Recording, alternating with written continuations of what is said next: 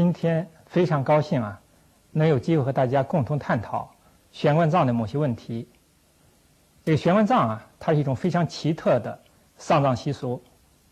那么它的主要特点啊，就是把死者的棺木放在这个人迹罕至的悬崖峭壁之上，那而且最好是面临江河。这个有的棺木啊，它距离地面或者水面啊是高达数百尺。那么从这个低地方抬头仰视，只见岩壁陡峭，上冲蓝天，真是险峻异常，撼人心魄，令人惊叹不已。所以啊，这个千百年来，玄关葬呢就引起了中外学者和旅游者的极大兴趣和关注，并被层层的得到千古之谜。这回啊是。大器官，玄关葬的名称啊是很多的。那么根据不完全统计啊，那么玄关葬的名称呢不下四五十种。那么往往呢因时因地而异。啊，比如说，在福建啊，那么称为仙人葬、仙退等；湖南称为仙人屋、沉香船等。那么在江西呢，称为啊仙人城、仙岩等；广西称为仙人山、铁川山等；近现代人称为岩葬、崖葬、船棺葬等。各地玄关葬的年代啊也是很不一致的。最早的玄关葬发现于福建武夷山地区，时间啊大约在夏商时期。那么也就是说啊，距今现距现在啊三千年到四千年。最晚的玄关葬发现于台湾的耶美人当中，那么它的时间呢到了近现代。那么关于玄关葬的族属问题啊，那么中外学者也展开了长期而热烈的讨论。那么直到现在呢也没有定论。那不过一般的来说呢，汉族是不实行玄关葬的。那么玄关葬主要实行于啊中国古代的。越人、仆人，呃，和辽人以及他们的后代之中，呃，当然这些民族啊，在不同的时期、不同的地区，那么它有不同的称呼，它的内部啊，也有很多分支。那么讲到这里啊，那么也许有人会问，那么就是说上面这些民族啊，他为什么要实行玄关葬？那么关于这个问题啊，那么中外学者呢，也是啊，长期是争论不休。不过，我想啊，对这个问题可以从两个方面来看。那么，如果笼统的来说的话，这个玄关葬的起源啊，它和宗教意识啊或者某种信仰是有关的。那么，如果具体的说来呢，则啊，不同民族啊或者不同的地区啊，那么它实行玄关葬是出于不同的考虑啊。比如说啊，广西龙州地区的壮族啊，那么他啊。在谈到过去为什么要实行玄关葬的时候啊，那么他是这样说的：，就是我们的祖先啊，原来是住在岩洞里的，那么到了后来啊，人口多了，岩洞不够住了，那么所以呢，就分居到地上和树上。那么我们的祖先啊，既然生前是居住在岩洞，那么死后啊，也应当啊归葬于岩洞。实际上。啊，不要说人类啊，在早期曾经啊住过岩洞，直到清代还可以见到某些人啊住在悬崖上的岩洞里，啊，比如啊，呃，《大清一统志》就记载，贵阳、广顺一带的苗族，往往则悬岩凿峭而居，不设床地，构竹子上下，高者百仞。生于岩洞，又葬于岩洞，那么似乎啊也是顺理成章的。而过去啊居住在四川南部的博人啊，那么他之所以实行玄关葬呢，那么他主要是为了保护啊他祖先的遗体，那么以及呢避灾求福。那么据说呀，这个四川南部的博人啊，他们在早期啊，那么也是实行土葬。那么但是由于尸体埋的不深呢。那么所以埋葬不久啊，那么死者的尸体呢就被野兽啊，呃，吃的乱七八糟。那么有些死者啊身上的病毒啊也借此啊广泛的传播。那么后来呢，这个博人啊，这个部族吧，啊就是灾害不断啊，瘟疫呢也比较频繁。那么博人部族呢，由此呢就开始衰落。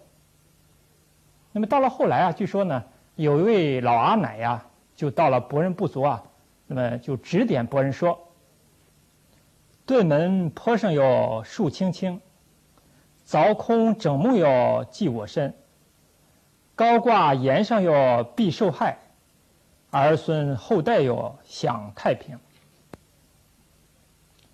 唐代的五溪蛮人在实行啊玄关葬时，则认为啊，弥高者以为至孝，就是他们把啊高悬棺木当做子孙尽孝的一种最佳方式。那么元代云南的辽人啊死后，则以棺木成之，置于千仞颠岩之上，以先坠者为吉。那么他们把这个棺木啊早日坠落，那么看成是很吉利的事情。那么这一点啊，倒有点像福建武夷山人啊，就是他们对宣棺的朽木，那么对玄关的随葬品啊啊十分珍贵。这种习俗呢，呃，好像呢有相似的地方。那么根据啊《片刻余仙录》记载，武夷山人啊对坠落的玄关朽木。极其珍贵，呼为红桥板，为其能除胃气痛、避火灾、驱邪祟。现库存以所坠，铸之于棺。闻历任县令皆取少许邪归。那利用啊玄关朽木啊来避灾、来驱邪啊。那或者说服用其木屑来治疗胃病啊，那么这本来是福建武夷山地区一带的乡俗。那但是呢，就是多非本地人的历任县令啊，那么往往呢也是利用职权啊来搜刮朽木，啊大展奇光。那我觉得这一点啊是非常有趣的。那么另外啊，这个根据蒲松龄的《聊斋志异》的记载，那么就是说在武夷山地区啊。这个悬崖峭壁之下，人们啊经常捡到沉香玉块。那么当地的太守啊，就是听到这个消息以后啊，那么产生了浓厚的兴趣。那么于是呢，他就布置他的手下人啊，就是要造云梯啊。那么他想呢，就是登到这个悬崖峭壁上去看一个究竟。那么手下有几百人啊，那么造了三年，啊云梯呢造成了。呃，于是这个太守啊，那么就登上这个悬崖峭壁，就通过云梯啊，呃上去呢，那么想看一下这个玄关葬的源头。那么但是呢，就是快好登到悬崖的顶上了。那么这个时候呢，就有一只啊大脚丫子啊伸下来了，而且呢，他听到一种声音，啊，就说你赶快下去。那么如果你不下去的话呢，就让你粉身碎骨。那么太守听到这个声音以后啊。但是他非常害怕，那，于是呢，他就赶快，那么掉头向下，啊，呃，等到呢，他两只脚刚着地，那么这个时候回头一看呢，云梯呢已经断裂了，而且很快呢就腐朽了，那么最后呢荡然无存，哎，当然这个太守啊也捡了一条命。那么通过这个故事啊，那么我们可以看出啊，就是这个玄关的这个朽木啊，对人的这个诱惑力、吸引力是很大的。那么作为太守来讲呢，他甚至不惜冒着生命危危险啊去探寻这个玄关葬的源头。当然，另外啊，也有人认为啊，就是这个蒲松龄他在《聊斋志异》的那么这一段记载啊，那么实际上呢，也起到了警戒世人啊，从而呢保护啊玄关这个古迹的啊这样一种客观作用。那么形成鲜明对比的是呢。在某些地区啊，这个人们啊，对这个玄关的朽木啊，或者说随葬物品啊，那么是避而远之，啊，那么有人甚至啊望而生畏，就是他们不仅啊不前去拾取，那么或者收藏，而且呢，他们建了以后啊，都是绕道而行，因为啊，这个有的史书记载啊，就是说这个玄关的物品坠地以后，人不可取，取则不祥。那么这种现象啊，那么恐怕与这些地区啊，它的玄关葬啊，只用来安葬那些生前品行恶劣啊或者不得好死的人的习俗呢，那么是有密切关系的。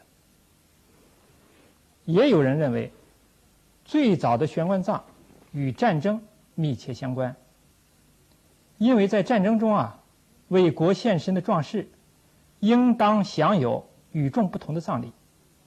那么他们的身躯啊，被高悬于千人绝壁，啊，既可供后人仰观思念，又可避免异族的侵扰和野兽的侵害，啊，同时呢，还可以保持啊。某种程度上的威严。玄关葬主要分布于啊中国的南方地区和东南亚的某些国家和地区。那么根据有关的史料记载啊和考古发现，那么中国啊南方有十几个省区啊曾经实行过玄关葬。那么据《建安记》记载，就是南朝顾野王啊，那么他在游历。啊，福建武夷山的时候，那么他曾经发现，那么这个地区有玄关数千，而且他听说呢，就是当年有神仙啊住在这里。现在早期的玄关啊，大多数啊已经不存在了，那么只是在崖壁上啊留下了许多放置棺木的凿孔啊，或者是几块木板。一九六二年。那么当时啊，身为中国科学院院长的郭沫若啊，曾经来到福建武夷山。那么他当时啊，为了寻找玄关葬的遗迹啊，那么天下大雨啊，他是冒雨而行啊，而且呢，赋了一首诗：“未觅虹桥记，雨中事小游。行间人复寂，滩浅石公舟。”峭壁岩溪裂，烟云佛领浮。船官真个在，一退见崖邹。其中的虹桥啊，是指玄关葬中的棺木；啊，一退呢，是指全棺葬中的人骨。这是福建武夷山玄关葬的遗迹。那么，在这个岩洞里面啊。呃，还保存有二十多具船棺，其中啊，大部分已经腐朽了。那么有的船棺底部啊，还垫有朱席。这是武夷山悬棺中的人骨架，这是武夷山悬棺中的龟状盘。又如啊，乾隆时期的四川巩县志记载。西伯满酋长于岩端凿石着钉，置棺其上，岩高百仞，下临涪江。光绪时期的四川啊，兴文县志记载，古代博人啊，在悬崖峭壁凿岩为穴，直观其中，重叠相望，今其棺尚有存者。这是四川巩县玄关葬的遗迹。这个四川巩县啊，那么它的境内啊，这个玄关葬的分布啊是非常密集的，那么而且保存呢，啊也是非常完好的。呃，最近几年啊，吸引了大量的中外游客和学者啊，那么前来参观和考察。那么这是四川啊兴文县玄关葬的遗迹。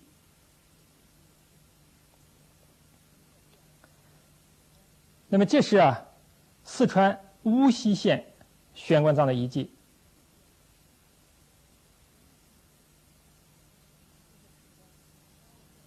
这是四川高县的玄关葬洞穴。四川巩县玄关中的人骨架。四川巩县玄关中的衣服。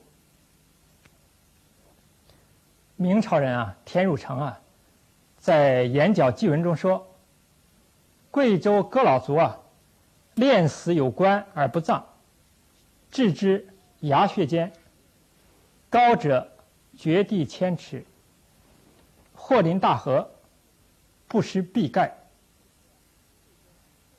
这是啊，贵州惠水县的悬棺葬。那么这是啊，贵州。贵阳市的悬棺葬，清人啊袁枚在《随园诗话》中说，他曾经路过广西，见江上山凹有峡，非石非木，颇类棺状。这是广西悬棺葬的遗迹。那么研究者呀，那么正在对悬棺内的有关情况。进行细致的考察。那么，这是湖北啊秭归县悬棺葬的遗迹。这是湖北建始县悬棺葬的遗迹。湖北利川市悬棺葬的遗迹。湖南桃源县的悬棺葬洞穴。左上方的一个洞穴中啊，有棺木一具。这是湘西地区酉水沿岸的悬棺葬洞穴。湖南沅江两岸悬棺葬的远景。那么这是啊，浙江遂昌县悬棺葬的遗迹。那么悬棺葬的葬具啊。呃，它的种类是非常多的。那么一般的呢，有这样四种：船形棺、圆形棺、方形棺和人字形棺等。那么其中啊，绝大多数啊，那么是由一块整木啊挖凿而成，很少啊是由几块木板拼合而成的。这是福建武夷山悬棺葬中的船形棺。福建崇安县悬棺葬中的船形棺，那么这个呢和马来西亚呀某些地区啊悬棺葬中的船形棺啊非常类似。广西左江流域悬棺葬中的圆形棺，那么在这里呀，呃，大家可以看到有的棺盖啊顶被雕刻成精美的鸟头形状。那么这是啊，广西右江流域悬棺葬中的圆形棺。那么它的棺柄啊是牛角形状。那么在这里的悬棺葬中啊，还发现了四人合葬棺。那么其中的四人呢，是经过二次葬而合在一起的。那么这是四川啊，枫乡峡悬棺葬中的方形棺。这是四川巫溪县。悬棺葬中的棺木，那么这个棺木之内啊，呃，盛有一男一女。这是江西省贵溪县悬棺葬中的方形棺。这是贵州岑巩县悬棺葬中的人字形棺。那么另外啊，就是在四川、广西的某些啊悬棺葬周围啊，那么还发现了大量的岩画。那么这岩画啊。呃，它的内容是非常丰富多彩的，既有姿态各异的人物画，那么也有啊种类不同的动物画。那么同时呢，还有大量表意的圆形、长方形、三角形啊和不规则形的图案呢或者符号。那么从画面上来看呢，那么画面上的人物啊，有站立在马背上的。啊，有单人骑马的，啊，双人骑马的，啊，那么还有啊，牵马的，啊，比如说拿着矛的，啊，拿着旗的，啊，拿着棒的，啊，拿着伞的，啊，等等。那么这里面啊，特别值得注意的是啊，就是大多数人的头上呢，都有一个尖角形的锥髻。那么这个锥髻啊，就很像现在在四川境内啊。某些异族男性的英雄记。那么这岩画的色彩啊，大多都是朱红色。那么其中啊有极少数是白色的。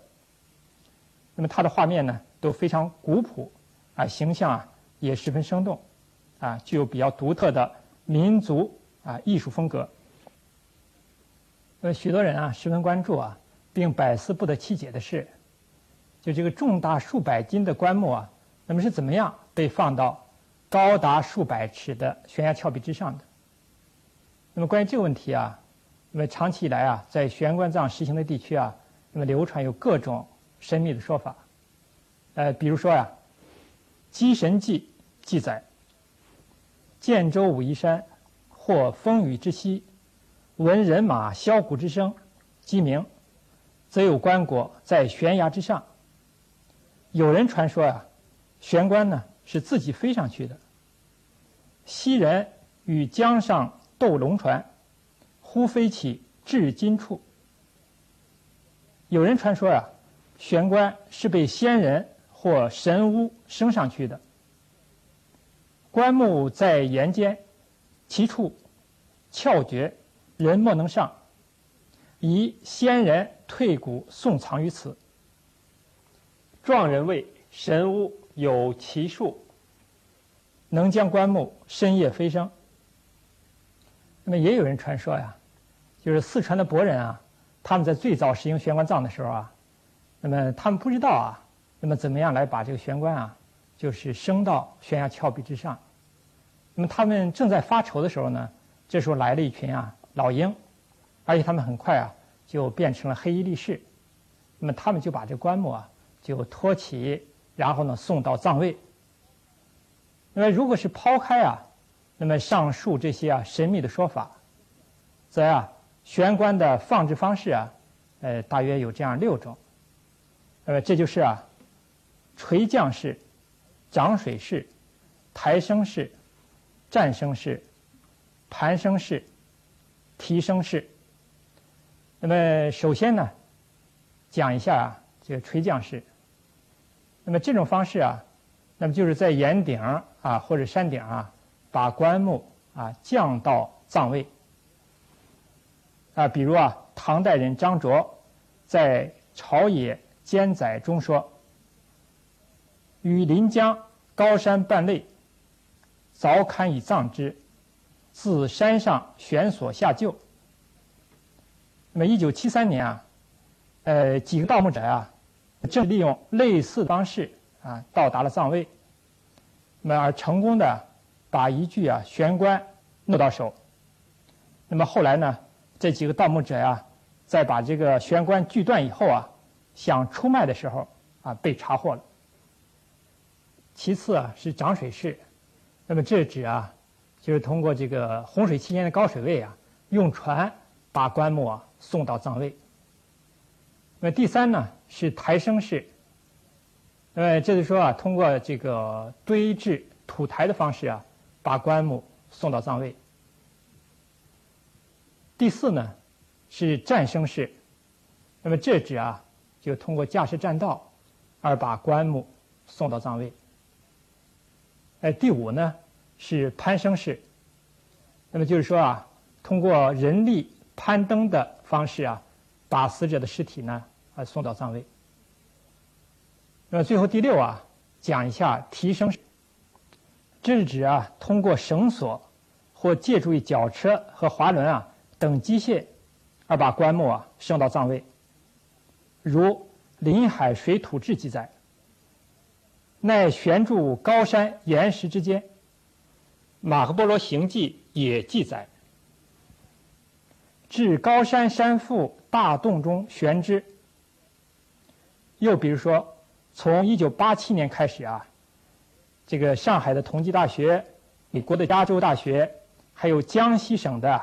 有关部门的啊一部分科研人员吧，啊，他们共同承担了利用机械技术啊升置悬关的这样的一个科研项目。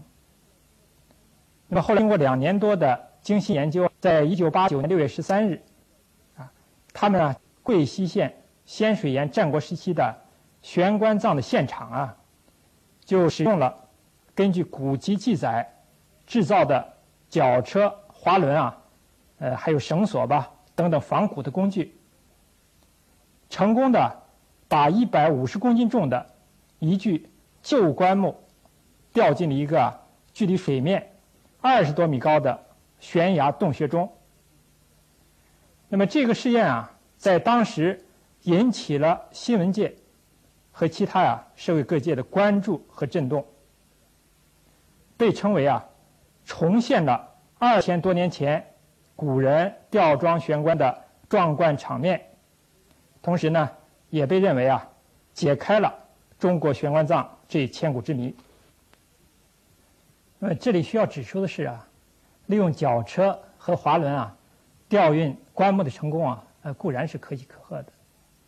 那么，但是如果说它呀彻底解开了中国悬棺葬这千古之谜，那么我觉得好像是有些夸大其词了。那么为什么这样说呢？因为前面我们已经讲到了，这个悬棺的放置方式啊，它是多种多样的。那么也就是说，在不同的地区、不同的时期啊，那么大家所使用的是不同的放置方式。那么在悬棺的放置上啊，它不可能存在一种啊，就是不受时间和空间限制的那么一种普遍方式。那么更何况况啊，就我们说这个悬棺葬它是一个千古之谜啊，不仅仅指它的放置方式。那么它应该包括啊，悬棺葬的起源、悬棺葬的目的，啊和悬棺葬的族属等其他疑难问题。而从目前的情况来看呢，就是所有这些疑难问题的彻底解决啊，还有赖于中外学者进一步的深入探讨和研究。